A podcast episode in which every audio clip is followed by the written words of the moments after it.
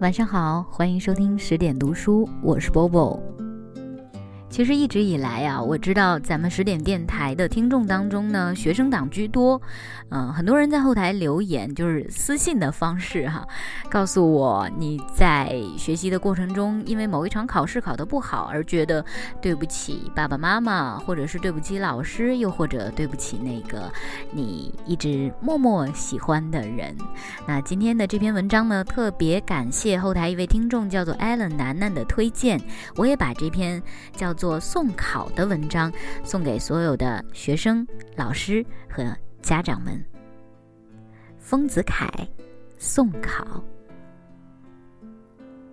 今年的早秋，我不带手植的牵牛花开花，就舍弃了它们，送一群孩子到杭州来投考。种牵牛花，扶助他们攀援，看他们开花结籽，是我过去的秋日的乐事。金秋，我虽然依旧手植它们，但对它们的感情不及以前好，因为我看出了它们一种弱点：一味想往上爬，盲目的好高。我在墙上加了一排竹钉，在竹钉上绊了一些绳，让它们爬。过了一二晚，它们早就爬出这排竹钉之上，须得再加竹钉了。后来我搬了梯子加竹钉，加到我离去他们的时候，墙上已有了七八排竹钉。牵牛花的卷蔓比芭蕉更高，与柳梢相齐，离墙顶不过三四尺了。看他们的意思，还想往上爬，好像要爬到青云之上方使满足似的。为此，我讨嫌他们，不待他们开花结籽就离弃他们。伴送一群小学毕业生到杭州来投考。这一群小学毕业生中有我的女儿和我的亲戚朋友家的儿女，送考的也还有好几个人，父母亲戚或先生。我名为送考，其实没有重要责任，一切都有别人指挥。我是对家里的牵牛花失了欢，想换一个地方度送这早秋。而以送考为名义的，因此我颇有闲心情，可以旁观他们的投考。坐船出门的一天，乡间旱象已成，运河两岸水车同体操队伍一般排列着，咿呀之声不绝于耳。村中农夫全体出席踏水，以种田而为全枯的当然要出席，以种田而以全枯的。也要出席，根本没有种田的也要出席。有的车上连老太婆、妇人和十二三岁的孩子也出席。这不是平常的灌溉，这是一种伟观，人与自然奋斗的伟观。我在船窗中听了这种声音，看了这般情景，不甚感动。但那班投考的孩子们对此如同不闻不见，只管埋头在升学指导、初中入学试题汇解等书中。我喊他们：“喂，抱佛脚没有用的，看着许多人工作，真是百年来未曾见过的状态。大家看。”但他们的眼向两岸看了一看，就回到书上，依旧埋头在书中。后来却提出种种问题来考我。穿山甲喜欢吃什么东西？耶稣诞生是中国的什么朝代？无烟火药是用什么东西制成的？挪威的海岸线长多少里？我全被他们难倒了，一个问题都回答不出来。我装着长者的神气对他们说。这种题目不会考的，他们都笑起来，伸出一根手指点着我说：“你考不出，你考不出。”我虽者羞，并不成怒，管自笑着倚船窗上吸香烟。后来听见他们里面有人在教我：“穿山甲喜欢吃蚂蚁的。”我自管看得踏水的，不去听他们的话。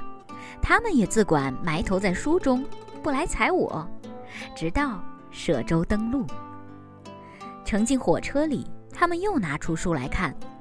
到了旅馆里，他们又拿出书来看，一直看到复考的前晚。在旅馆里，我们又遇到了几个朋友的儿女，他们也是来报考的，于是大家合作起来。复考这一天，我五点钟就被他们叫醒，就起个早来送他们。许多童男童女，个人夹了文具，带了一肚皮穿山甲、欢喜吃蚂蚁之类的知识，坐黄包车去复考。有几个十二三岁的女孩愁容满面的上车，好像被押赴刑场似的，看了真有些可怜。到了晚快，许多孩子活泼泼的回来了。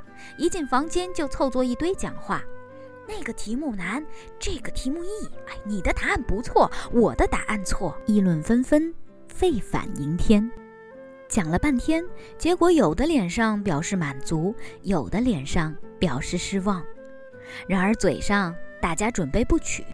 男的孩子高声的叫：“我横竖不取的。”女的孩子恨恨地说：“我取了，要死。”他们每人投考的不止一个学校，有的考两校，有的考三校。大概省立的学校是大家共通的投考的，其次市立的、公立的、私立的、教会的，则个人所选择不同。但在大多数的投考者和送考者的观念中，似乎把杭州的学校这样的排列着高下等地。明知自己知识不足，算术做不出；明知省立学校难考取，要十个人里头取一个，但宁愿多出一块钱的报名费和一张照片，去碰碰运气看，万一考得取，可以爬得高些。省立学校的“省”字，仿佛对他们发散无限的香气，大家讲起了不胜新鲜。从考毕到发表的几天之内。投考者之间的空气非常沉闷，有几个女生简直是寝食不安、茶饭无心。他们的胡思梦想在谈话之中反反复复地吐露出来。考得得意的人有时好像很有把握，在那里探听省立学校的制服的形式了。但有时听见人说，十个人里头取一个，成绩好的不一定通通取。就忽然心灰意懒，去讨别个学校的招生简章了。考得不得意的人，嘴上虽说取了要死，但从他们屈指计算发表期的态度上，可以窥知他们并不绝望。世间不乏侥幸的力，万一取了，他们好比死而复生，其欢喜岂不更大吗？然而有时，他们忽然觉得这太近于梦想。问过了发表还有几天之后，立刻接上一句：“不关我的事。”我除了早晚听他们纷纷议论之外，白天统在外面跑，或者访友，或者密话。有一个学校录取案发表的一天，乞巧轮到我同去看榜。我觉得看榜这一刻功夫，心绪太紧张了，不叫他们亲自去看，同时我也不愿意带他们去看。便想出一个调剂紧张的方法来。我同一班学生坐在学校附近一所茶店里了，叫他们的先生一个人去看，看了回到茶店里来报告他们。然而这方法缓和的有限，在先生去了约一刻钟之后，大家眼巴巴地望他回来，有的人伸长了脖子向他的去处张望，有的人跨出门槛去等他。等了好久，那去处就变成了实木所示的地方。凡有来人，必牵惹许多小眼睛的注意。其中穿下布长衫的人，在他们尤加触目惊心，几乎可使他们立起身来。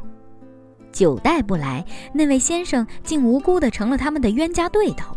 有的女学生背地里骂他死掉了，有的男学生料他被公共汽车碾死了。但他到底没有死，终于脱了一件下布长衫，从那去处慢慢的夺回来。回来了，回来了！一声叫后，全体肃静，许多眼睛集中在他的嘴唇上，听候发落。这数秒间的空气的紧张，是我这支自来水笔所不能描写的呀。谁娶的，谁不娶，从先生的嘴唇上判决下来。他的每一句话好像一个霹雳，我几乎想包耳朵。受到这霹雳的人，有的脸孔惨白了，有的脸孔通红了，有的茫然若失了，有的手足无措了，有的哭了，但没有笑的人。结果是，不娶的一半，娶的一半。我抽了一口大气，开始想法子来安慰哭的人。我胡乱造出些话来说，那学校办的怎样不好，所以不取并不可惜。不期说过之后，哭的人果然笑了，而满足的人似乎有些怀疑了。我在心中暗笑，孩子们的心原来是这么脆弱的，叫他们吃这种霹雳，真是残酷。以后各校录取案发表的时候，我有意回避，不愿再看那种紧张的滑稽剧。但听说后来的缓和得多，因为小胆儿下过几回，有些麻木了的缘故。不久，所有的学生都捞得了一个学校，于是找保人缴学费。忙了几天，这时候在旅馆听到谈话都是“我们的学校长，我们的学校短”一类的话了。但这些“我们”之中，其亲切的程度有差别。大概考取省立学校的人所说的“我们”是亲切的，而且带些骄傲的；考不取省立学校而只得进他们所谓不好的学校的人的“我们”，大概说的不大亲切些。他们预备下半年再去考省立学校，迟早定要爬高去。旱灾比我们来时更进步了，归乡水路不通。下火车后须得步行三十里，考取学校的人都鼓着勇气跑回家去取行李，雇人挑了，星夜启程，跑到火车站乘车来杭入学。